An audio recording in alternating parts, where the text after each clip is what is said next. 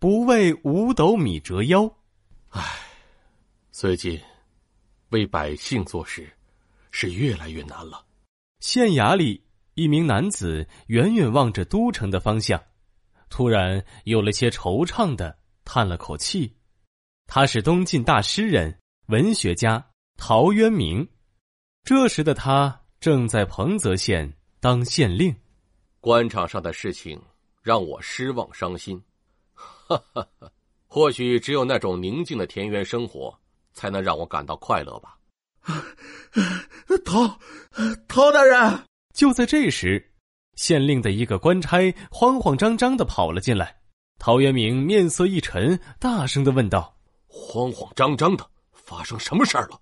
官差连忙爬起来，上气不接下气的说：“啊陶陶大人，朝廷派的刘督邮来咱们县检查公务了。”陶渊明听了官差的话，心里很不痛快。哦，来就来呗，我一没贪污，二不受贿，三为百姓做实事，还怕他查吗？等等，刘都邮就是那个到处搜刮钱财的大贪官，是是他。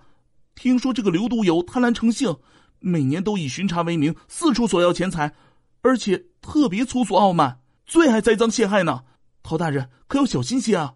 陶渊明听了，眉头紧皱，心中暗想：这种坏官，我竟然还要去迎接他！啊，大人，我们赶快去迎接吧，去晚了刘都邮该不高兴了。官差擦了擦满头的大汗，催促道：“哎，那就走吧。”陶大人，等一等。先别走！官差突然上前拉住了陶渊明的衣袖，提醒他说：“我说大人呐，你这样穿着便服去迎接刘督邮，会被他刁难的。快穿戴上整整齐齐的官服吧，这样才显得大人对督邮的尊敬重视。”陶渊明强忍着心中的怒气，不耐烦的说：“对人的恭敬是从内心而发的，关衣服什么事儿？”说着，他甩了甩衣袖。转身又向外走去，大大人慢走！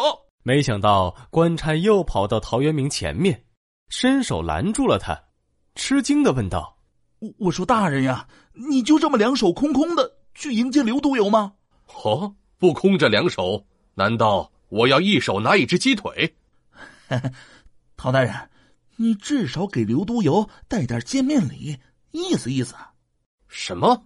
还要见面礼？”我的工资就五斗米，哪儿来的钱啊？大人不穿官服，顶多被训斥几句。但是如果不送礼物，刘督邮会故意为难您的。听了这番话，陶渊明满肚子的厌倦、屈辱、愤怒一起涌上心头。一个小毒邮，就要我低三下四的去讨好巴结他吗？他再也忍不下去了，低头想了想，然后仰天大笑道。呵呵，好，好，好，你等着，我就去给刘督邮准备一件大礼。不久，陶渊明拿着一个雕花的木盒子走了出来，对官差说：“这件大礼就由你交给刘都邮吧，拿好了，这可是一份重礼呢。”陶大人，这么贵重的礼物，您要亲手交给刘都邮才好啊！官差接过木盒子一看，吓了一大跳。手一抖，盒子掉在了地上，从里面掉出来一个官印。哎呀，大大人，您您怎么能把官印当礼物呢？陶渊明抬眼看了看县衙，长长的叹息了一声，愤怒的说道：“我怎么能为了这小小县令的五斗米工资，就低着头、弯着腰、没骨气的巴结奉承刘都邮这种小人？”官差捡起官印。双手捧着递给陶渊明，大人不要冲动啊！难道你这县令只当了八十多天就不当了？这个官我不当了。如果做官非得靠奉承和依附权贵，我还不如回家种田呢。说完，陶渊明把官帽挂在了县太爷的椅子上，留下一封辞职信，带着家人乘船回故乡了。归去来兮，田园将芜胡不归。快回去吧，田园都将要荒芜了，为什么不回去呢？陶渊明站在船头，迎风而立，好似飞鸟出了笼子，轻松喜悦的吟诵着刚写出的归去来兮辞。不为五斗米折腰这个成语出自《晋书·陶潜传》。